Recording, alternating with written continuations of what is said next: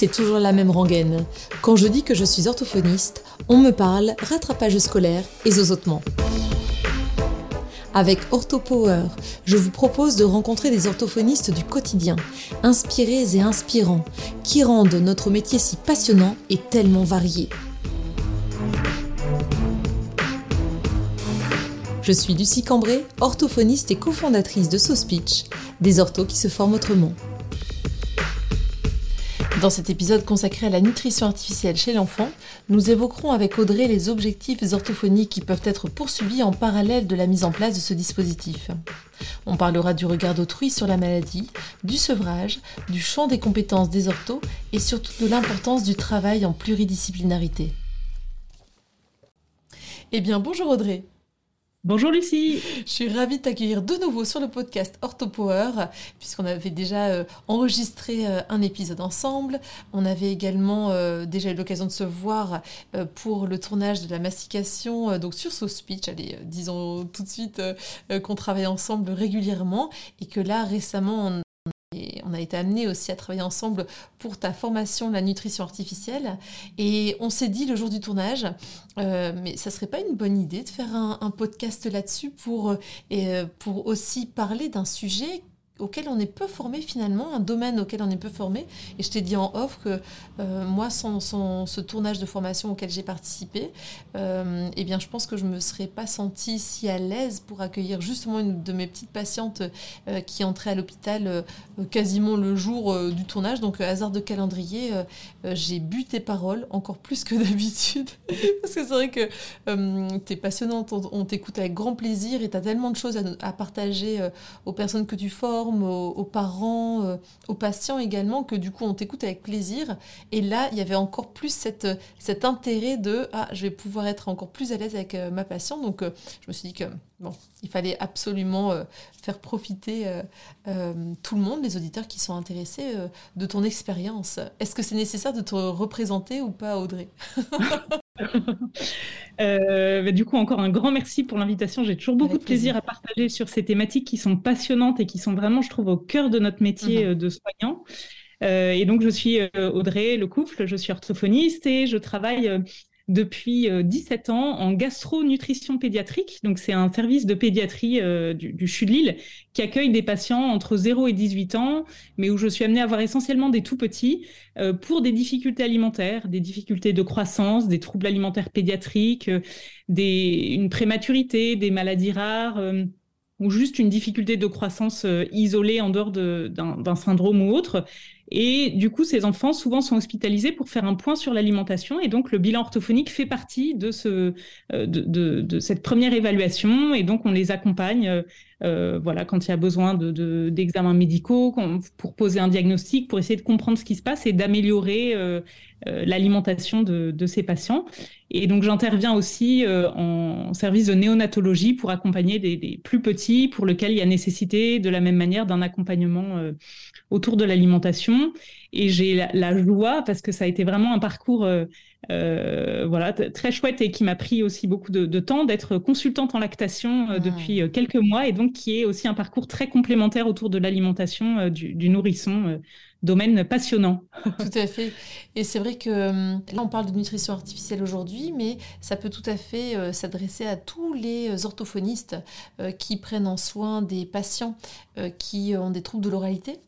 Et euh, donc c'est vrai que euh, on pourrait, tu vois, s'attendre à ce que euh, vu ton parcours, ton expérience euh, précisément auprès de, l'enfant dans un service de, euh, dans le service duquel tu nous as parlé, on pourrait se dire que c'est très spécifique, mais finalement, on peut être amené à, prendre en soin en cabinet libéral aussi un patient qui s'est vu équipé d'une nutrition artificielle, équipé ou en tout cas qui a bénéficié d'une nutrition artificielle temporaire ou pas, en fonction de son parcours de vie, et qui vient peut-être au départ pour de l'oralité ou pour un autre domaine en fait. Hein.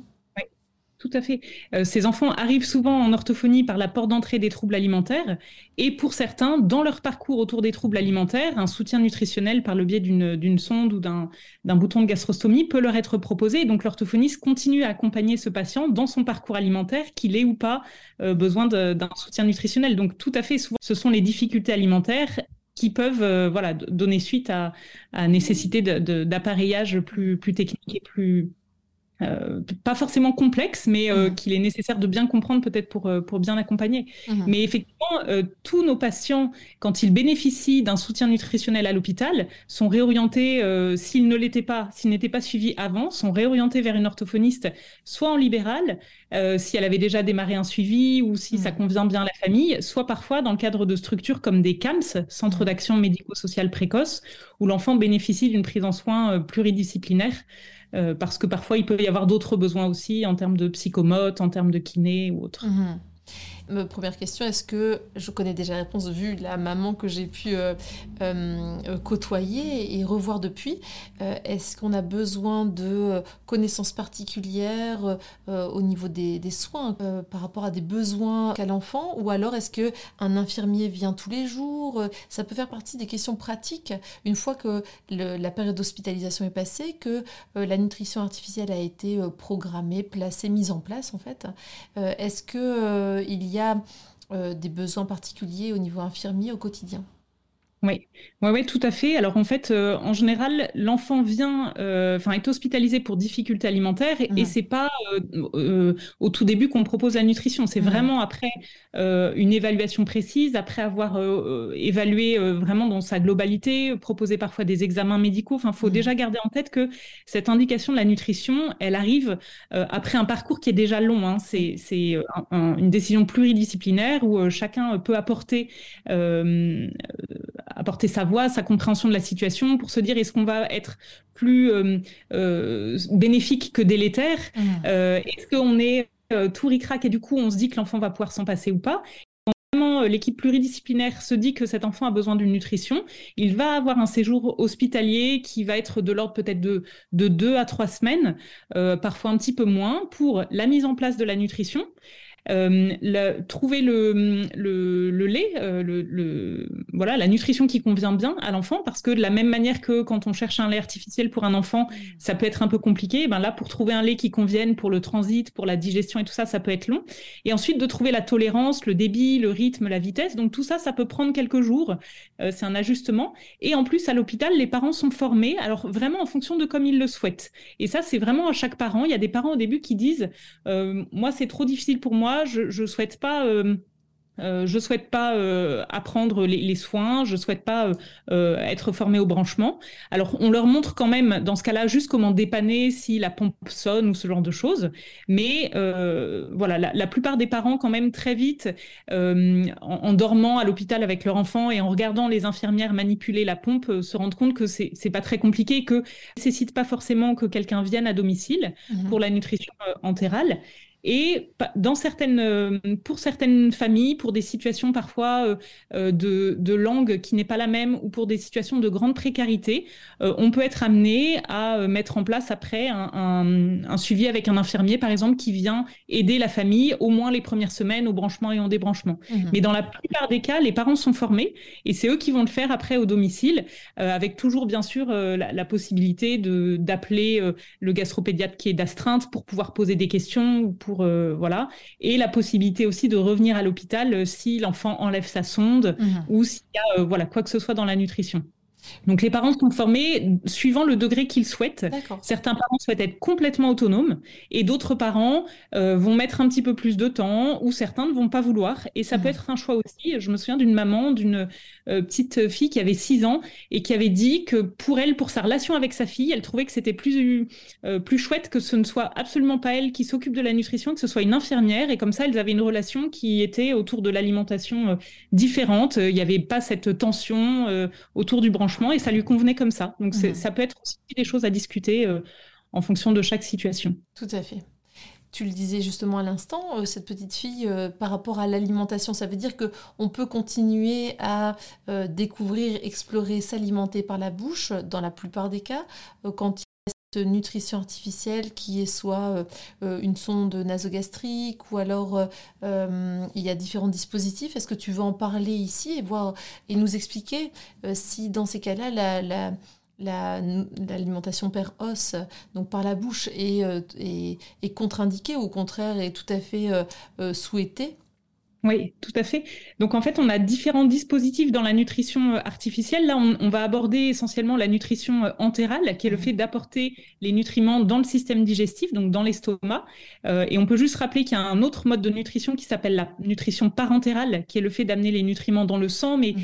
qui est du coup beaucoup plus complexe et, mmh. et, beaucoup plus rare, qui concerne vraiment un nombre restreint d'enfants. Donc ce sera peut-être pas ce qu'on abordera là dans le dans le podcast. Et la nutrition euh, entérale, elle peut être administrée soit par une sonde nasogastrique ou buccogastrique qui passe par le nez ou par la bouche et qui descend dans l'estomac, soit directement par un dispositif euh, qu'on appelle un bouton de gastrostomie qui vient au niveau euh, de, l'estomac, soit, et c'est un petit peu plus rare, mais c'est un bouton qui passe par l'estomac et qui va dans le jéjunum, qui est une partie un petit peu plus loin de, de l'estomac. Et en fait, euh, l'alimentation par la bouche de l'enfant va complètement dépendre des indications de la mise en place de la nutrition. Mhm. Pour certains enfants, cette indication, c'est parce qu'il y a un risque trop grand euh, de l'alimentation par la bouche. Euh, c'est-à-dire, on pourrait imaginer un enfant, par exemple, qui fait des fausses routes, qui a un trouble de déglutition majeur. Quand pour lui, l'indication d'un bouton de gastrostomie ou d'une sonde est, est faite, souvent c'est pour éviter l'alimentation par la bouche ou en tout cas peut-être pour la limiter à certaines textures et tout ça. Donc dans ce cas-là, euh, l'alimentation par la bouche sera toujours à discuter avec euh, l'ORL, avec le médecin. Il y a certains cas où la nutrition est posée parce que l'alimentation par la bouche est impossible. Par exemple, on a des malformations de l'œsophage où l'œsophage n'est pas continu et donc l'alimentation, si l'enfant a des aliments dans la bouche, euh, si on a une discontinuité de l'œsophage, les aliments ne peuvent pas être amenés dans l'estomac. Donc pour ces enfants, l'alimentation par la bouche est impossible. Donc pour eux, c'est pareil, la question se posera pas. Ils seront alimentés directement par un bouton de gastrostomie. Et dans la majorité des cas, quand même chez l'enfant, l'alimentation par la bouche est possible, mais ne suffit pas à couvrir ses besoins de croissance. Et donc, dans les recommandations, l'idée, c'est toujours de commencer à alimenter l'enfant par la bouche tant que possible et de compléter par la nutrition. Donc, bien sûr, et ça, c'est un message important à faire passer auprès des familles, auprès des équipes, c'est que en première intention, on essaiera d'alimenter toujours l'enfant par la bouche selon le même rythme qu'il aurait si jamais il n'avait pas d'alimentation mmh. euh, euh, artificielle. Mmh. Très bien. Et ça fait penser du coup à ma petite patiente dont la maman me disait, mais du coup au niveau des quantités, on continue euh, à la mettre à table avec nous, donc elle a à peine un an en fait. on on continue de la mettre à table avec, euh, les frères, avec ses frères, avec euh, nous, parents, euh, sauf qu'elle prend très très peu. Mais je disais, si elle peut toujours porter à la bouche, explorer et avoir envie d'aller chipper quelque chose dans l'assiette de ses frères, c'est déjà très bien, parce que c'est vrai qu'on pourrait se dire que là, avec ce qu'elle a eu comme nutrition artificielle durant, comme apport durant la nuit, pourrait se dire qu'elle est calée pour euh, quasiment la journée. Donc si elle, elle, continue d'explorer, de découvrir, c'est très très bien parce que l'objectif pour cette petite fille, ça sera que, eh bien, quand elle aura atteint un poids euh, suffisant par rapport à sa taille, son âge et par rapport euh, à ses, carences en fait parce qu'il y a quand même euh, euh, des, carences en fer par exemple eh bien l'idée c'est que la nutrition soit, soit progressivement euh, diminuée voire supprimée. À terme c'est ce qui est projeté. Donc on veut surtout pas qu'elle perde l'habitude de porter à la bouche de manger de découvrir hein. Oui, tout à fait. Et là, ça dépend aussi complètement des quantités de bolus qui sont administrés. Il y a mmh. certains enfants où quand euh, on se rend compte qu'ils mangent quasiment rien par la bouche, la nutrition va leur apporter quasiment l'intégralité de, leur, euh, de leurs apports caloriques. Mmh. Et du coup, c'est sûr que si euh, l'enfant a quasiment l'intégralité de ses apports caloriques par la nutrition, bah, il risque de moins manger mmh. par la bouche. Et en général, on a quand même toujours un temps au début où on tâtonne un petit peu pour trouver la quantité qui permet à l'enfant euh, à la fois de grandir et grossir en ayant tous ses apports, mais à la fois de manger par la bouche, parce que ça reste bien sûr l'objectif principal. Et ce que tu disais, c'est hyper important, c'est qu'en fait, euh, même si l'enfant ne mange pas ou ne consomme pas d'aliments, on va vraiment essayer de garder un rythme alimentaire, une habitude alimentaire d'installer l'enfant à table, de continuer à lui présenter un petit peu, et puis euh, de, garder vraiment cette habitude-là, cette confrontation aux aliments, euh, cet apprivoisement euh, sensoriel qui est le temps de repas en famille, partagé, et ça, c'est très important. Et parfois, c'est une étape qui est pas toujours simple pour les familles parce que euh, parfois, ils ont tellement lutté avant pour que l'enfant mange qu'ils se disent bon bah c'est bon, euh, on, lâche un petit peu. Euh, et donc parfois ils lâchent, c'est-à-dire qu'ils ne mettent plus l'enfant à table, ou alors qu'ils ne lui présentent plus des choses parce que ils ont, ça a été tellement compliqué qu'ils se disent voilà, on, baisse un peu les bras. Et là, on a vraiment un rôle pour les soutenir, leur, les, les accompagner, les inciter à continuer à proposer parce que c'est parce qu'il propose que l'enfant pourra continuer à s'intéresser à l'alimentation et, du coup à être sevré un jour. Hein. Mmh, tout à fait. Il y a des enfants pour lesquels on sait que la nutrition artificielle euh, entérale va durer, euh, voire euh, rester pérenne. En fait, ça, c'est vraiment lors de l'hospitalisation que les, parents peuvent déjà se projeter sur l'éventuelle suite. Oui. Alors ça, ça va être vraiment très dépendant de la situation de l'enfant. Mmh alors, je ne peux pas trop faire de raccourcis, mais on peut quand même imaginer que chez un enfant pour lequel euh, la nutrition artificielle serait mise parce qu'il y a des troubles de déglutition majeurs dans le cadre d'un polyhandicap ou euh, de, situations euh, lourdes, c'est sûr que ce n'est pas forcément ceux pour lesquels on envisage un sevrage en première intention. Donc, souvent, quand cette nutrition est mise, elle est amenée à durer des années, voire pour certains toute la vie. Mmh. Euh, pour les enfants pour lesquels elle est, elle est mise en complément d'une alimentation orale, l'objectif ce sera toujours que ce soit le plus bref possible. Et c'est difficile, euh, en tout cas pour nous les équipes, euh, on, a du mal, chaque enfant étant très différent, à se dire si on projette sur... alors souvent c'est pas non plus quelques semaines, c'est plutôt quelques mois pour que l'enfant soit renutri et qu'il reprenne des forces. Mais on a certains enfants qui au bout de qui ont eu besoin de deux, trois mois de nutrition et qui après n'en ont plus eu besoin. Et pour d'autres, ça va être plutôt euh, deux années. Mmh. Euh, et, on espère toujours les sevrer euh, le, plus vite possible parce que ce qui a été montré, c'est que plus on va les sevrer tôt et plus c'est facile pour eux d'être sevrés, dans le sens où un enfant qui grandit et qui se construit avec sa nutrition, il y a aussi toutes les représentations un peu psychiques autour de l'alimentation. je me souviens d'une grande de 8 ans qui me disait, mais moi je mange avec mon bouton et en me montrant son bouton de gastrostomie. Ah et la bouche, c'était vraiment un endroit qu'elle avait désinvesti euh, complètement et euh, ou alors elle, arrivait à manger quelques trucs un peu plaisir, mais vraiment pour elle, euh, il n'y avait pas beaucoup de plaisir justement alimentaire et donc c'était comme ça, ça se passait comme ça. Et, et souvent même symboliquement, c'est grand quand on arrive à les sevrer. enlever un bouton de gastrostomie, pour eux, c'est très difficile parce que ça fait partie de leur corps. Ils se sont construits avec ça. Et c'est comme si on leur enlevait un morceau d'eux. Mmh euh, moi, je, je, les accompagne pas forcément, enfin, je suis pas forcément là au moment où on enlève le bouton, mais mes collègues gastropédiatres me disent que souvent, euh, avec les enfants, c'est quelque chose de très symbolique, de très émouvant. Il y a tout un petit rituel pour savoir qu'est-ce qu'ils font du bouton, est-ce qu'ils le gardent est-ce qu'ils le donnent, ils le jettent, ah parce qu'ils ont grandi avec ça, ouais, et ah ils se sont construits. Et donc certains ont très peur de l'enlever parce que euh, c'est comme si, euh, voilà, il perdait un peu cette, cette porte de secours. Euh. Donc, il y a aussi tout un travail, on va parler du, travail ortho, mais tout un travail aussi d'accompagnement euh, psychologique, de cheminement, de, de confiance que l'enfant est capable de manger avec sa bouche et qu'il n'a plus besoin de, de ça dont il a eu besoin quand il était petit, par exemple. Eh voilà, il y a tout ce travail-là qu'on peut faire avec des plus grands et qui est moins flagrant avec des petits parce qu'un enfant de deux ans va moins se poser la question de, de tout ça. Et en même temps, tu vois, par rapport à cette petite patiente, la maman était assez étonnée, et moi aussi quand on s'est revu là dernièrement, euh, elle a tout à fait intégré la sonde euh, comme faisant partie d'elle. En tout cas, elle a jamais joué avec, elle a jamais tiré en fait.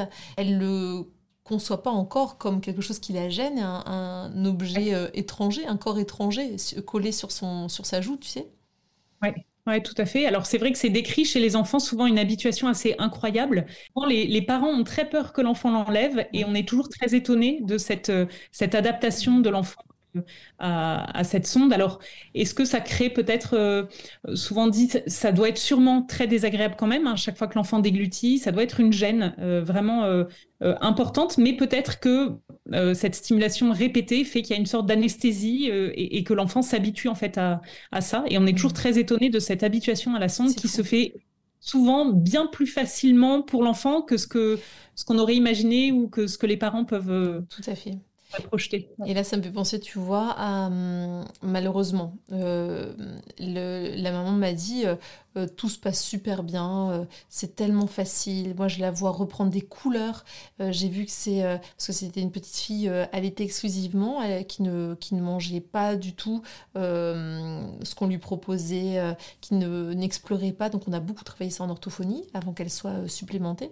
et en fait, c'est vraiment parce que le médecin un jour a trouvé que son teint était quand même très gris, qu'il l'a envoyé aux urgences. Et là, tout de suite, ils lui ont dit il y a un problème avec le teint de votre enfant et en fait, la maman me disait que dès que les analyses en effet ont été effectuées, les prises de sang, euh, tous les examens ont été faits et qu'il y a eu cette mise en place de nutrition euh, artificielle parce qu'elle Elle refusait totalement euh, tout type de, de, liquide, que ce soit même de l'eau, dans une gourde, dans, un, dans une paille, dans un verre, euh, biberon, lait, enfin voilà, tout ça c'était refusé catégoriquement. Et elle se faisait bien comprendre, elle ne voulait que le sein. eh bien, à partir du moment où elle a été supplémentée, elle a pris des couleurs. Et la maman a dit, mais en fait, j'ai vu que la plante de ses pieds était rosée. Euh, j'ai vu que ses joues avaient une couleur rosée et je voyais apparaître des petits vaisseaux parce qu'en fait, elle était tellement habituée au teint de sa fille que finalement, elle ne le remarquait même plus. Et euh, moi, je commençais déjà à m'habituer. Ça faisait une dizaine de fois qu'on se voyait. Et en fait, ça, ça me choquait plus finalement. Et quand elle mm. est arrivée aux urgences, ils ont dit Ah, mais elle vient juste de vomir. Non, non, euh, c'est son teint habituel. Ah, bah, il y a vraiment un problème. On va mm. faire des analyses parce que là, le teint de votre fille, euh, il n'est pas du tout le vôtre. Et, et il n'est même pas celui d'un enfant pâle, en fait, juste pâle. Et du coup, c'est en cela qu'elle disait Mais tout de suite, j'ai vu que ça allait mieux euh, au niveau de sa prise de poids, de son éveil, parce que sinon elle chouinait beaucoup pour être au sein, mais en fait elle avait faim, elle était anémiée, donc euh, il lui manquait quelque chose qui faisait qu'elle n'était pas dispo non plus pour bah, la marche, pour l'exploration euh, du monde, l'exploration des, des, aliments, ça, rien ne l'intéressait. La maman a vu un changement radical, donc pour elle, la nutrition artificielle, c'est euh, le changement qui a fait que sa fille, euh, euh, bah, très vite, a marché, grandi, grossi. Elle a pris déjà, il me semble, un kilo et quelques en quelques semaines. Elle me dit par contre le gros bémol, c'est au niveau de la crèche parce que ils ont tellement peur et j'en reviens à ce que tu disais Audrey concernant la peur d'arracher la sonde. En fait, à la crèche, ils ont tellement peur que la petite n'enlève sa sonde que finalement ils ont ils se sont concertés et ils ont dit que malheureusement, ils ne pouvaient pas l'accueillir. Alors la maman dit ça, c'est le gros bémol parce que je ne peux pas reprendre une activité professionnelle. Et, et c'est en cela que je me dis, mais c'est dommage parce que c'est tellement, finalement, ça fait peur, ce, tuyau qui est apparent. Mais euh, la maman disait, mais au pire, si elle l'enlève, bah, c'est pas grave. On, reprend rendez-vous pour la, pour la remettre. Enfin, il n'y a rien de grave, mais ça a fait tellement peur à l'équipe que bah, pour l'instant, euh, ils ont décidé de ne plus l'accueillir. Mais je me dis, euh, c'est quand même un peu limite euh, au niveau de l'accueil de cet enfant qui n'a plus de mode de garde en fait. Oui, tout à fait. Et ça, malheureusement, c'est le, grand combat des parents, c'est qu'en fait, la sonde, euh, les parents, eux, ont appris euh, à l'hôpital et puis avec les, mmh. premiers là à, l'apprivoiser et à comprendre comment ça fonctionnait, que finalement, c'était pas quelque chose de, dangereux, mais pour une personne extérieure, ça rappelle quand même quelque chose de l'ordre de la maladie grave. Quand on a une sonde, ça renvoie euh, peut-être à la personne en fin de vie, à la personne qui a une anorexie mentale et qui est dans un état de dénutrition sévère. Donc ça renvoie à quelque chose de l'ordre euh, de, d'une maladie marquée. Euh, et du coup, c'est quelque chose, c'est un dispositif qui peut faire effectivement très peur et c'est malheureusement assez fréquent euh, que les parents se voient refuser l'accueil de leur enfant en crèche mmh. par, par peur et, sûrement par méconnaissance hein, de, de, dispositifs. C'est ce que je lui ai dit, c'est, je, crois que c'est par méconnaissance, ils ont tellement peur de mal faire ou de pas trop savoir. Elle, leur a expliqué, euh, le, la, sonde est juste scotchée euh, avec un petit sparadrap au body, donc il n'y a même pas euh, besoin de la brancher en journée. Elle, n'est, elle n'est supplémentée et nourrie que la nuit en fait. Hein. mais du coup, ça leur faisait tellement peur. Je pense que c'est vraiment ça, par méconnaissance en fait. Hein. Oui, tout à fait. Alors, il y a quelques structures qui acceptent quelques crèches, hein, parce qu'effectivement, normalement, il n'y a pas forcément besoin d'avoir du personnel euh, particulier euh, ou, formé. Euh, mais je ne sais pas dans quelle mesure, pour le coup, c'est de l'ordre du ressort de, de chaque crèche de décider de ce qui est mmh. possible pour eux et de ce qu'ils sentent idéal, ce qui serait top, ce serait de pouvoir euh, aller les sensibiliser et de leur expliquer tout ça. Euh, pour la nutrition parentérale, par exemple, on a une infirmière euh, coordinatrice qui va dans les structures d'accueil des enfants pour expliquer la parentérale, mmh. pour le dispositif, mais elle peut le faire parce que ça concerne peu d'enfants. La nutrition entérale concerne énormément d'enfants. Et du coup, ce serait un travail à temps plein, eh mais qui, serait très intéressant à mener et dans lequel nous, ortho, on aurait sûrement notre place aussi à jouer mmh. sur les, conseils de prévention, sur euh, euh, voilà tout ce qui est autour de l'alimentation de, ces enfants-là, parce que euh, effectivement, la, socialisation participe aussi à, à tout ce, plaisir alimentaire, à l'observation des autres, à l'apprivoisement, et donc c'est dommage de les priver de, tout ça. Bon, est-ce que tu, veux, tu es en train de me dire, Audrey, que ça serait bien que j'aille à la crèche pour dédramatiser et dire... J'avais pas forcément ça en tête. mais, mais, je me suis dit, ça serait bien que... une bonne idée. Voilà, je me suis dit, ça serait bien que, pas forcément moi, mais quelqu'un, euh, enfin, du coup, ça, ça, peut pas être que les parents, parce qu'en fait, ils se sentent démunis aussi par rapport à ça, ils peuvent pas non plus euh, convaincre une équipe. Le directeur était euh, tout à fait OK et a dit, bien sûr qu'on accueille votre fille, aucun souci, c'est tout à fait simple et ça. Et en fait, toute l'équipe des puéricultrices a dit, ah non, on se sent pas, on risque de lui faire mal et tout ça. Donc, d'avoir un appui, quelques... Hum, ouais, il faudrait mettre peut-être ça en place, parce que du coup, la maman ne rêve que d'une chose, c'est de reprendre le travail après cette période difficile. Et en plus, elle, sentait bien que la crèche, ça apportait énormément à sa fille qui était en contact avec d'autres enfants aussi. Donc, mmh. euh, c'est, ça, c'est, vécu comme un, retour en arrière là. Mais bon, moi, je vais voir avec elle. Mmh. Après, il y a aussi vraiment la place du, médecin, du gastropédiatre prescripteur, hein, qui, dans un monde idéal, aurait euh, cette place-là, parce que nous, ortho, on peut accompagner les compétences alimentaires, mais euh, pas les compétences techniques Bien de cette sûr. C'est ça. Euh, donc je sais que j'ai des collègues qui font aussi régulièrement des certificats de non-contre-indication ah à, la collectivité par exemple, mais parfois ça ne suffit pas parce que les équipes, elles n'ont pas forcément besoin d'un papier, elles ont besoin de, mmh. d'être rassurées. Tout à fait. Voilà, parce que finalement, tout ce qui est technique, comme tu l'as évoqué, Audrey, c'est plutôt les, sont plutôt les infirmières ou infirmiers qui font ça euh, dans les services euh, dédiés. Euh, d'expliquer aux parents comment faire pour brancher et tout ça. Euh, donc l'idéal, voilà, serait d'avoir euh, un infirmier ou une infirmière qui puisse de temps en temps, oui, mais tu as raison, c'est vraiment en termes de temps et de moyens finalement. Il faudrait tellement ouais, avoir, à creuser. Oui, tout à fait. Mais c'est vrai que c'est, ça vient marquer encore plus, je trouve, la différence de l'enfant et l'isoler alors que euh, dans les objectifs de prise en soin, ce qu'on a vraiment envie, c'est qu'il partage, en tout cas que ça change le moins possible son quotidien, mmh. euh, que ça n'affecte pas sa qualité de vie. Or, euh, là, ça, risque de l'affecter dans ces cas-là, et du côté de la maman, et du côté de cette petite cocotte. Donc, en fait, c'est... C'est dommage. Je vais peut-être à la rigueur contacter, tu vois, la crèche pour voir quelles sont leurs questions et essayer mmh. de contacter aussi le CHR pour voir si quelqu'un veut bien euh, soit se rendre avec moi euh, sur place euh, en crèche, parce que moi, il me manquera bien sûr tout ce qui est compétences techniques, mais juste pour rassurer, je pense, parce que comme il n'y aura rien à faire finalement le jour J, quand ils, ils accueilleront, s'ils accueillent cet enfant en journée, il n'y aura rien à faire par rapport à ce, cette, sonde. Oui, tout à fait. Et parfois, on, a quand même un peu un. Enfin, quand on travaille dans des services spécialisés, euh, des enfants qui ont des sondes, on en voit beaucoup, les médecins en voient beaucoup, les orthos en voient beaucoup, et du coup, on peut avoir cette tendance, mais contre laquelle j'essaye de lutter beaucoup, de la banalisation, entre mmh. guillemets, mmh. Euh, de ça. Et que pour les gens, euh, de manière générale, euh, il y a toute cette angoisse, toute cette inquiétude, il y a toute cette inconnue qu'on n'a plus quand on baigne dedans, euh, qui fait que ça peut paraître, enfin en tout cas pour, pour les équipes, ça peut paraître presque, alors anodin, c'est pas le terme que, que j'aimerais utiliser, mais en tout cas classique. or, il faut vraiment pas oublier que ça reste, ça peut rester quelque chose d'assez traumatisant pour les parents. Toi, tu disais que la maman que tu accompagnais l'avait mmh. plutôt bien vécu, mais pour certains parents, c'est vécu comme une, punition. C'est mmh l'ultime punition parce qu'ils n'arrivent pas à alimenter leur enfant. Mmh, c'est comme ça qu'ils le vivent. Hein. C'est pas la réalité, vraiment, je, ne pense pas. Mais euh, eux, ils le vivent comme euh, vraiment euh, le, la preuve qu'ils n'arrivent pas à, alimenter leur, leur enfant. Et, donc, je pense qu'on a aussi tout un travail d'explication, de, alors c'est pas dédramatisation parce que ça reste quand même quelque chose. Euh, voilà, on aimerait bien sûr que tous les enfants soient capables de s'alimenter par la bouche, mais initialement c'est pour euh, pour améliorer la qualité de vie de l'enfant, c'est pour hmm. le pousser vers le mieux, c'est pour le renutrir. Et tu parlais de ta petite patiente qui avait qui avait retrouvé de l'énergie, et ça c'est assez courant que quand les enfants arrivent dénutris, ben on a des bébés qui dorment toute la journée, hmm. et les parents qui disent en fait les seuls temps d'éveil que j'ai, ben, je les passe à essayer d'alimenter mon enfant, et donc il y, a plus d'interaction, il y a plus de temps de jeu jeu et l'enfant est tellement épuisé parce qu'il passe toute son énergie à s'alimenter que le reste, et eh ben en fait, il, passe son temps à, dormir. Donc parfois, cette nutrition, elle vient euh, réanimer un peu l'enfant, remettre de la vie, remettre euh, d'autres choses que uniquement de l'alimentation. Euh, et c'est là où on les voit des fois voilà, marcher ou tenir leur tête alors qu'avant, ils n'y arrivaient pas.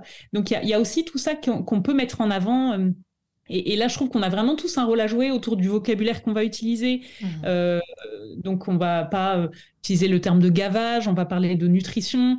Euh, voilà, tout ce qui est autour de ça, parce que c'est important, on le sait en tant qu'orthophoniste, hein, l'usage des mots est important, et, tout ce vocabulaire-là qui amène une grande passivité et presque quelque chose de comment dire, de, délétère autour de l'alimentation, mais c'est important aussi de rendre les choses, euh, euh, voilà, les, plus transitoires possibles, mais euh, les plus légères. Et moi, j'aime bien parler pour la nutrition de, de béquilles. Je me dis que c'est une béquille dont l'enfant a besoin à un moment donné, mais comme on donnerait une béquille à un enfant qui a la jambe dans le plâtre, et quand on a une béquille, on a de la rééducation pour mmh. réapprendre à faire. Et donc, c'est pareil dans l'alimentation.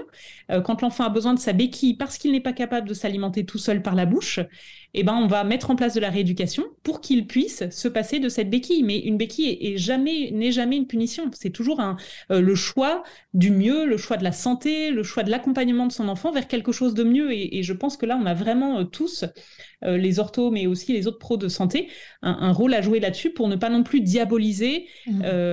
bien sûr qu'aucun parent ne rêve de ça pour son enfant, mais l'objectif de la nutrition, ne l'oublions pas, c'est quand même que l'enfant qu'on le pousse le plus loin dans son potentiel et, du coup euh, d'éviter la dénutrition, d'éviter les, pathologies surajoutées à tout ça. Donc mhm. euh, voilà, c'est important aussi de, garder ce côté-là en tête qui ramène de l'espoir et qui réimplique aussi les parents dans quelque chose d'actif. quand il y a une béquille, voilà, c'est qu'est-ce que moi je peux faire pour accompagner mon enfant à, aller mieux? Et c'est pas j'attends, j'attends tout seul que ça passe. ça passera pas tout seul. Hmm. Tout à fait. Et du coup, les compétences de l'orthophoniste, on, les, on, les, a déjà un peu évoquées, mais en gros, euh, les objectifs que l'on va poursuivre euh, en cabinet euh, d'orthophonie, ça dépendra bien sûr des problématiques de l'enfant, de, ses compétences, ce qu'il arrive euh, là où il est arrivé tout simplement, au niveau de, l'oralité ou de ses apprentissages. Mais euh, euh, est-ce que tu pourrais donner quelques grands domaines comme ça qu'on pourrait travailler, qui te semblent importants de travailler quand l'enfant bénéficie d'une nutrition donc entérale, artificielle? Alors le, premier point qui me paraît important, c'est d'essayer de déterminer avec euh, l'histoire de l'enfant et avec euh, en contact avec le, médecin prescripteur, qui est souvent le gastropédiatre, c'est de déterminer dans quelle temporalité arrive le bilan orthophonique. Est-ce qu'on arrive en amont parfois de la nutrition, et tant mieux hein, si on peut intervenir en amont, euh, dans un monde idéal, ce serait comme ça. Est-ce qu'on intervient, est-ce que le bilan se fait au moment de la pause de la nutrition, ce qui est parfois le cas à l'hôpital par exemple, ou alors est-ce qu'il se fait après, et, et parfois dans cet après, ça peut être plusieurs semaines, voire plusieurs mois, voire plusieurs années après la mise en route de la nutrition. Donc ça, c'est important de, savoir dans quel temps on arrive parce que les objectifs ne seront pas forcément euh, les mêmes à chaque fois. Et les objectifs, c'est important de pouvoir les fixer parce que souvent, euh, une des idées reçues qu'on a, je trouve orthophoniste, avec un, patient qui vient euh, et qui a une nutrition artificielle, c'est de se dire, bah, je vais devoir l'accompagner vers le sevrage. Donc mmh. souvent, c'est le, premier euh, première lumière qui s'allume, c'est le sevrage. Or, tous les enfants n'en sont pas là. Et bien sûr que ça va être un objectif euh, final, que l'enfant puisse être sevré. Mais pour certains, si on les voit au moment où on met en route la nutrition, l'objectif, ça peut être euh, objectif croissance, c'est-à-dire que la nutrition permette à l'enfant de récupérer des forces pour qu'il puisse mieux téter au sein s'il est allaité, pour qu'il puisse mieux s'alimenter, découvrir la mastication, découvrir la marche, donc avoir être renutri. Et une fois que ça s'est atteint, ça n'empêche qu'on va bien sûr travailler euh, sur des compétences orales, sur le, le, le, fait de mettre l'enfant à table, de lui proposer des temps de repas et tout ça. Mais on n'aura pas cet objectif sevrage peut-être en première intention. Mmh. Euh, pour d'autres enfants, on va être dans l'objectif euh, parfois ouverture du panel alimentaire. Donc on a des enfants avec une nutrition qui mangent en, en, petite quantité des choses assez de manière assez sélective donc pour certains enfants, on va être j'ouvre le panel alimentaire. Et donc là, ce sera aussi toujours intéressant de se mettre en lien avec le gastropédiatre parce que souvent, les parents euh, et, aussi les orthos, mais quand on ouvre le panel alimentaire, souvent on a des attentes très euh, fruits et légumes. Or, euh, si l'objectif c'est la croissance, ben, peut-être qu'on va se tourner vers des choses un peu plus caloriques. Alors pourquoi pas les fruits et légumes, mais plutôt dans ce cas-là des choses frites, euh, des choses euh, où on va rajouter de la crème, du beurre, voilà, et on va éviter le brocoli vapeur qu'on pourrait donner en, DME ah. par exemple. Donc c'est toujours d'essayer de voir dans quel temps on est pour savoir comment on va et avec quoi on va essayer d'ouvrir le panel alimentaire de l'enfant. Euh, est-ce qu'on va travailler sur les quantités qu'il consomme? Est-ce qu'on va travailler sur la diversité de ce qu'il consomme? Et est-ce qu'on va travailler sur le sevrage? Et le sevrage, je voudrais juste rappeler que c'est vraiment quelque chose qui se fait en pluripro. Euh, nous, ortho, on n'a pas la prescription euh, médicale du bolus de nutrition qui est donné à l'enfant. Donc, c'est pas moi qui décide qu'on va passer de 500 ml à 400 et à 300. Mais j'appelle le, gastro, sur est-ce que c'est le bon moment, euh, est-ce que l'enfant est prêt, comment on peut faire, et lui il va euh, diminuer euh, la, nutrition, et nous à côté on va bosser sur les compétences orales, sur la diversité, sur donc c'est vraiment un travail d'équipe. Et là je vous ai parlé que du gastro et de l'ortho, mais bien sûr il y a aussi la diététicienne mmh. avec laquelle on va bosser sur les textures, les enrichissements parfois. Ou autre, ça peut être la psychomotricienne pour travailler sur l'approche globale du corps. voilà, c'est vraiment tout un travail qui se fait en, équipe. Et d'ailleurs, euh, tout ce qui est autour du sevrage de la nutrition a fait l'objet d'un PNDS, un protocole national de diagnostic et de soins, qui est en gros euh, la rédaction des recommandations de bonnes pratiques sur le sevrage de la nutrition. Et donc, on pourra vous le mettre dans les, dans les notes de l'épisode.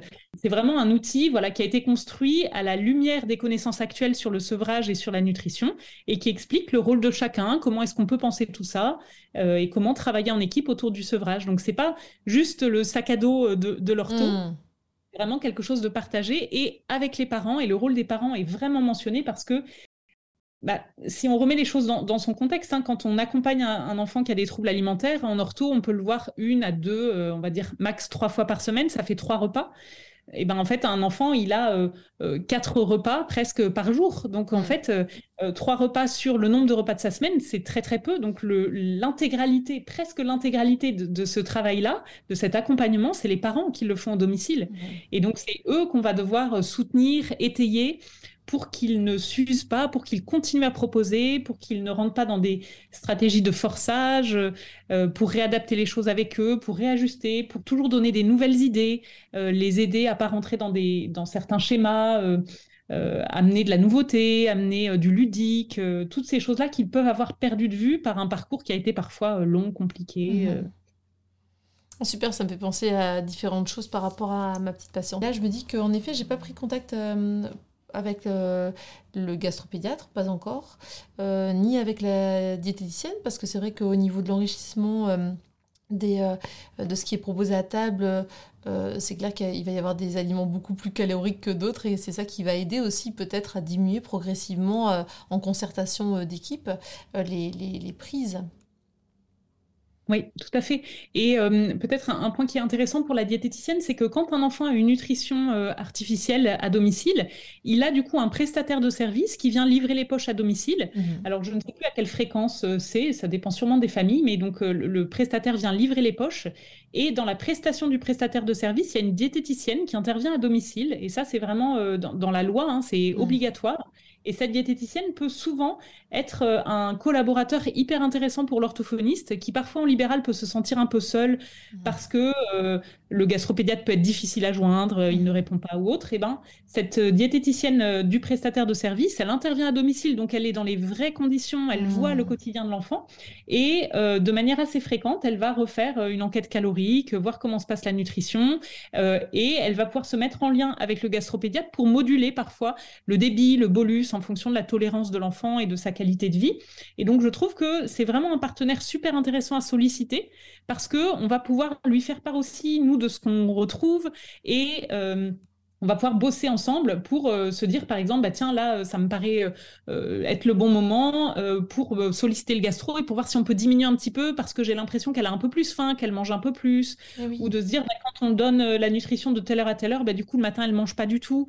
à quelle heure est-ce qu'on peut commencer? À lui proposer par la bouche. Enfin, c'est plein de petits ajustements qu'on peut réfléchir avec euh, la, diététicienne euh, du prestataire de service, qui souvent se sent elle aussi un petit peu seule. Donc, mutualisons aussi euh, nos, contact. voilà, c'est très très riche en général. Ah, c'est super.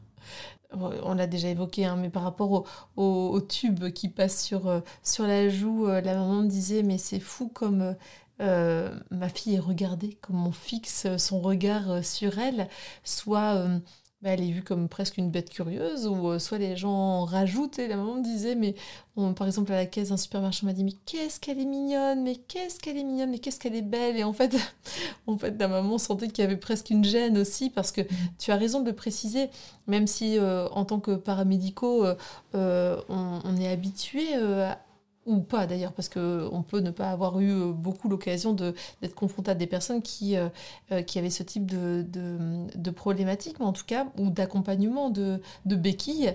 mais c'est vrai qu'on est davantage confronté à la maladie, la pathologie, les troubles, et donc on est dans des démarches de, de soins à la personne. Et c'est vrai que pour tout à chacun, ça peut être, ça peut faire peur. Et par mes connaissances, on peut en effet euh, voir euh, en la petite fille qui a juste sa sonde nasogastrique euh, pour être supplémentée, alimentée, eh bien, on peut voir la maladie et du coup, c'est ça qui peut faire peur. Tout à fait. Et je trouve qu'en tant qu'orthophoniste, ce qui est important, c'est que finalement, notre bilan, que l'enfant ait ou pas un soutien nutritionnel, il va rester relativement identique. c'est pas la sonde qui détermine mon bilan. Tout à fait. Euh, le, bilan, on le connaît, le bilan dans les, dans les difficultés alimentaires, on l'a bien en tête. Et du coup, la sonde, c'est un élément qui vient nous expliquer des choses, nous aider à comprendre. Donc, on fait avec ne détermine en rien mon bilan orthophonique. Donc ça, c'est quand même assez intéressant de le garder en tête parce que c'est pas parce que l'enfant a une sonde que je vais faire complètement différemment ou que euh, je dois euh, mm. euh, voilà, changer complètement ma manière de faire. C'est un dispositif qui est de l'enfant, c'est la béquille, mais mon bilan reste le même. Et en fait, notre prise en soin, comme elle s'appuie sur le bilan, eh ben, j'observe les compétences, j'observe les choses plus compliquées et j'accompagne ça, qu'il y ait ou pas la nutrition, en fait. Euh. tout à fait. bien sûr, il y a quelques petites spécificités, mais j'ai envie de dire, ça, on peut les apprendre aussi au fur et à mesure. Euh, on a toute notre premier patient dans tel ou tel domaine et donc on peut justement se mettre en lien avec la diète ou avec d'autres et se dire, voilà, chacun son domaine. Si on n'est pas forcément au début très à l'aise avec le dispositif, eh ben on fait son bilan, euh, bilan d'oralité des fonctions romiofaciales et prise en soin. Et en fait, euh, on va ajuster au fur et à mesure. On peut dire aux parents, je ne sais pas, euh, solliciter le gastropédiatre ou alors je vais me mettre en lien avec lui. Et je pense que ça, il ne faut pas aussi qu'on se dise qu'il faut qu'on connaisse tout là-dessus avant de pouvoir les accompagner parce que sinon, il n'y aurait pas beaucoup d'orthophonistes qui se, qui se lanceraient et qu'il y a plein de pathologies qu'on ne connaît pas et pour lesquelles on peut quand même qui sont non identifiés, non étiquetés, et pour lesquels on peut quand même faire un, mmh. travail euh, de qualité, parce que euh, en faisant le bilan, on a tous les éléments pour pouvoir euh, accompagner ces petits patients. Tout à fait. Même si c'est pas dans ce domaine précis, avec cette pathologie précise, ou alors ce, cette errance diagnostique pour l'instant chez le patient qui n'a pas encore eu son diagnostic, au moins on a nos compétences d'ortho, on, sait qu'on peut mettre en place des choses au niveau du bilan, au niveau de la rééducation, on peut déjà aider le patient, ça c'est sûr. Oui, mmh. ouais, tout à fait. Donc ça permet aussi peut-être de, voir ce dispositif un peu moins comme quelque chose de... Alors c'est certes médical, mais ça ne doit pas nous faire peur pour autant. Mmh. Euh, l'enfant reste un enfant avec ses compétences et c'est ça qu'on va chercher au cours du bilan en fait. On va essayer de repérer qu'est-ce qu'il arrive à faire, qu'est-ce qui est compliqué et du coup comment on peut l'aider mmh. avec le dispositif en plus. Très bien, super. C'est hyper intéressant. euh, Qu'est-ce que tu pourrais conseiller aux personnes qui euh, ont néanmoins peur de prendre en charge, de prendre en soin euh, ce type de, jeunes patients? Euh, On peut rappeler que ça ne s'adresse pas que ce type de béquille nutritionnelle, nutrition artificielle, ça ne s'adresse pas qu'aux bébés, mais ça peut bien sûr, alors là pour ta formation, tu euh, tu as élargi jusqu'à l'enfant. Mais bien sûr qu'on peut avoir des personnes nourries euh, de façon euh, entérale, parentérale, à l'âge adulte, sans aucun problème, même adolescent, adulte, à un âge très avancé. Qu'est-ce que tu pourrais conseiller ou, dire aux personnes qui ont néanmoins peur de, de prendre en soin ce type de patient. Eh ben, alors peut-être, si c'est possible pour elle, d'aller voir euh, une consoeur qui travaille dans ce domaine-là pour eh pouvoir observer qu'est-ce qui se passe et peut-être dédramatiser aussi un petit peu euh, cette, cette prise en soin. Euh, alors effectivement, comme tu le disais, ça concerne tous les âges de la vie, donc ça peut aller du bébé préma à l'enfant, à la personne adulte ou âgée vieillissante qui a eu euh, un accident euh, de la route ou qui n'est plus capable de, de, déglutir ou autre. Donc il y a vraiment des, cas de figure très très variés. Alors j'ai envie de dire, ne, vous lancez pas si vous le sentez pas non plus, parce que je hmm. pense qu'il faut être relativement à l'aise et qu'on le sait, le patient il va le sentir, le parent aussi, si on n'est pas à l'aise du tout. Et en même temps, n'attendez pas d'avoir fait le tour de la question parce que après 17 ans d'expérience, je continue à en apprendre avec euh, mes collègues régulièrement. Donc ça, c'est aussi important. on apprend tout le temps et, on s'enrichit tout le temps les uns les autres. Donc euh, peut-être euh, avoir quelques bases et, se dire, euh, par exemple, si les parents nous posent aussi des questions qui ne sont pas de notre sort, mais pouvoir le dire en toute humilité. Ça, mhm. je ne sais pas, et demander à votre gastropédiatre. Et mhm. moi, je vais travailler sur ces aspects-là et ces aspects-là. Et donc ça, ça nous permet aussi de se dire peut-être chacun son champ de compétences, et on va se lancer, on va apprendre, on va faire ensemble. Et, souvent, on fait alliance avec les parents, ils nous en apprennent eux aussi beaucoup. Euh, sur comment ils gèrent la nutrition et comment on peut euh, voilà, travailler, avancer ensemble. Tout à fait. Et ça me fait penser, Audrey, en t'entendant dire qu'on apprend toujours, moi j'ai appris aussi grâce à ta formation. Alors on sait déjà que le lait maternel euh, remplit tous les besoins de, du nourrisson. Euh, là, que la petite soit anémiée, c'était peut-être euh, signe qu'il y avait une anémie chez la maman. Et donc j'ai eu l'occasion de demander à la maman que j'ai vue récemment, je dis, est-ce que vous, on vous a fait aussi une prise de sang? Elle dit, oh, mais je suis anémiée depuis des années, depuis l'adolescence et tout ça. Et en fait, ça lui a fait sens euh, sans qu'on en discute davantage. Et en fait, elle m'a dit, mais il faudrait peut-être que je refasse un petit bilan euh, au niveau de mon fer, parce que c'est vrai que je me rends pas compte, euh, comme c'est une anémie chronique, mais peut-être qu'en effet, au niveau de... Peut-être que je dois être supplémentée aussi, en fait. Hein. Oui, tout à fait. Alors, on dit souvent que le, lait maternel va couvrir tous les besoins de l'enfant jusqu'à ses six mois, euh, de manière intégrale. Et après six mois, l'enfant a, besoin d'être, d'avoir, euh, de démarrer une alimentation complémentaire, donc la diversification, qui va permettre de couvrir ses besoins en fer et en, d'autres. Euh, hmm. d'autres minéraux. Et souvent, on, évalue aussi chez les bébés qui sont allaités comme ça pendant très longtemps et qui n'arrivent pas à démarrer une diversification. souvent, il y a une, une, évaluation de la vitamine B12 qui peut être faite, qui peut être dosée parce qu'on retrouve aussi euh, des, parfois des carences en B12 qui vont entraîner une hypotonie chez l'enfant assez importante et des difficultés de diversification. Ah et ces, mamans-là qui allaitent ont elles-mêmes une carence en B12 euh, et donc elles, font, elles produisent un lait carencé en B12 et, du coup, ainsi de suite, ça se, ça se renforce. Donc, euh, c'est toujours intéressant de se dire que bien sûr, l'allaitement maternel, c'est génial et ça couvre tous les besoins du bébé de manière intégrale jusqu'à six mois. Mais un enfant qui n'arrive pas à se diversifier après six mois, c'est toujours intéressant de se questionner pourquoi, qu'est-ce qui se passe, et d'essayer de comprendre un petit peu, euh, euh, voilà, d'aller un petit peu plus loin que, que ça. Euh, tout à fait. Parce qu'on on voit effectivement des situations où l'allaitement a, tant mieux hein, temporisé un peu les choses, mais mhm. l'enfant est, carencé quand la, diversification a du mal à se mettre en place par la suite. Et oui, du coup, ça offre un autre regard parce que jusqu'à présent, on se disait, ben, la maman en premier, hein, les parents tous les deux en premier, disaient heureusement qu'il y a le sein et l'allaitement, sinon elle ne mangerait rien et elle serait en carence depuis, en, dénutrition depuis longtemps. Et en même temps, de garder en tête que peut-être que le fait de n'avoir que ça, mais ça les parents le savaient puisqu'ils étaient venus en orthophonie euh, euh, avant qu'il y ait cette nutrition artificielle qui soit, euh, qui soit posée, eh bien ils savaient très bien qu'il fallait autre chose, que mm-hmm. à un an, il fallait que l'enfant puisse se nourrir d'autre chose que du, du lait, du lait maternel en effet. Oui, tout à fait souvent, c'est que quand les transitions sont compliquées, ça vaut toujours le coup de, consulter parce que, euh, voilà, L'idée, c'est d'éviter les ancrages euh, par la suite. Et donc, euh, quand un enfant a du mal à se diversifier, mmh euh, au bout de plusieurs présentations, au bout de, quelques semaines, voire quelques petits mois, ça vaut vraiment le coup d'aller, en tout cas, d'en parler à son médecin et d'aller consulter parce que, heureusement, ça arrive de moins en moins. Mais on a des fois des situations dans le service un peu dramatiques où on se dit, mais pourquoi on n'a pas tiré la sonnette d'alarme avant? Pourquoi mmh. Euh, ses parents n'ont pas été alertés avant que euh, c'est pas normal à deux ans de ne pas être diversifié et d'avoir une alimentation euh, uniquement lactée. Donc là, c'est chouette pour ta, patiente que les choses aient pu être quand même mmh. repérées assez tôt et mmh. on ne banalise pas les difficultés alimentaires de l'enfant en disant oui, mais c'est pas grave, on va attendre. Oui, sauf qu'en fait, pour certains, ça va être pas grave et pour d'autres, ils vont être dénutris et du coup, ils auront plus de force pour d'autres choses. Et, chaque maladie va leur demander beaucoup d'énergie et mmh. tout ça. Tout à fait vraiment important. Mais c'est vrai que du coup, euh, la sonde nasogastrique n'est pas un frein pour continuer le travail qu'on a, a commencé. Quand j'ai revu la petite fille euh, la semaine dernière, euh, elle était très encombrée. Et là, je me suis dit que d'office, le mouchage et le nettoyage de nez et le fait de faire passer des seringues de sérum ça, malgré la sonde, ça me semblait tout à fait nécessaire parce que finalement, je l'entendais ronfler en arrivant avec sa maman, comme elle dormait.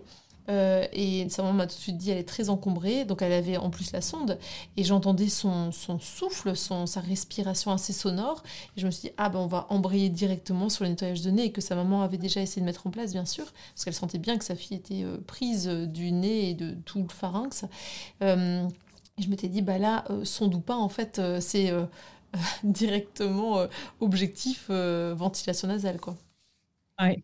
Et ça, tu as, tout à fait raison, parce qu'en plus, la sonde, si c'est une sonde nasogastrique, ça vient irriter les muqueuses, et donc quand ça les irrite, ça produit un mucus, et donc ça auto-entretient un peu cette, euh, cette, mmh. irritation.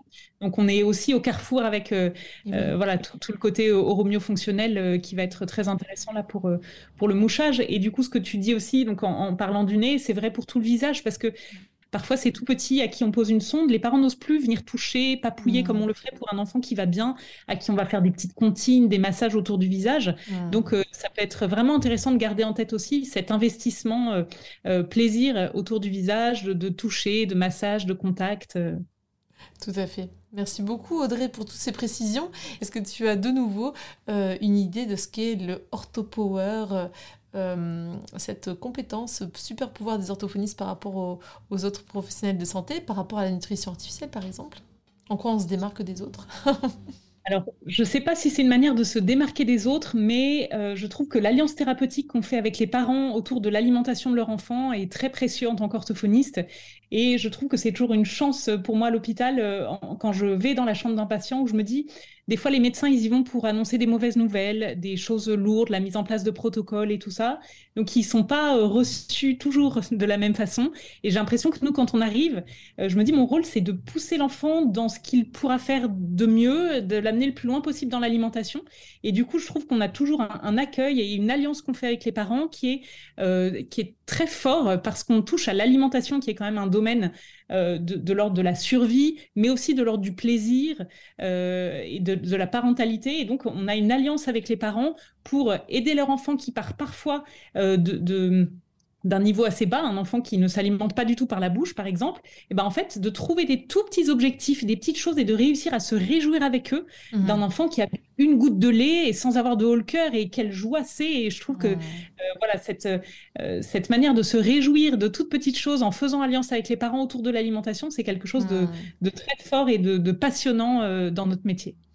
Merci beaucoup Audrey. Et puis là, tu vois, de nouveau, je termine en pensant que cette petite patiente, parce que je crois que c'est un épisode euh, que je conseillerais aussi d'écouter à la maman, parce que voilà, c'est une sorte de petit hommage pour sa petite fille qui, euh, euh, qui va mieux et qui et puis pour ses parents qui sont très très très présents et j'aurais dit qu'ils faisaient déjà de l'orthophonie bien avant qu'on en fasse ensemble au cabinet, ils faisaient déjà pas mal de choses eux et c'est vrai que la première fois qu'on a entendu cette petite fille aspirer à la paille, tu sais, et, vraiment, c'était émouvant parce qu'en fait, elle se dit Ah, ma fille boit la paille. Et c'est vrai que c'était juste un tout petit, euh, une toute petite aspiration, euh, euh, paille relevée avec le doigt un peu en ventouse pour faire tomber une goutte le doigt est relâché et on entend une aspiration, c'était euh, c'était magique et en fait on en avait presque la larme à l'œil. Donc c'est vraiment les petites victoires qui font que petits objectifs pour voir où est-ce qu'on avance aussi. Parce que si on se dit euh, l'objectif c'est de manger par la bouche sans nutrition artificielle, euh, là on peut vite être découragé sans avoir de, de vraies réussites au quotidien en fait. Hein. Oui, tout à fait. Donc bravo euh, à cette cocotte, à cette maman et à toi, parce que moi, je trouve que c'est toujours des formidables euh, réussites et, quand on arrive à se réjouir de ça, ça rend vraiment notre quotidien passionnant. Oui, c'est ça, tout à fait. Merci encore Audrey, merci beaucoup. Et euh, on te retrouve du coup pour cette formation qui est hyper riche et qui peut donner envie à, tout orthophoniste de, de prendre en soin ce, ce type de problématique qui finalement euh, sont, sont faciles aussi euh, dès qu'on connaît, en fait, dès qu'on connaît ce domaine, mhm. euh, facile à prendre en soin. Merci beaucoup Audrey. Bonne continuation. Au revoir. Au revoir. Voilà, j'espère que ce nouvel épisode d'OrthoPower vous a plu. Si c'est le cas, je vous invite à vous abonner sur votre plateforme de podcast favorite, d'y laisser un commentaire et une note 5 étoiles pour que notre métier soit connu et reconnu.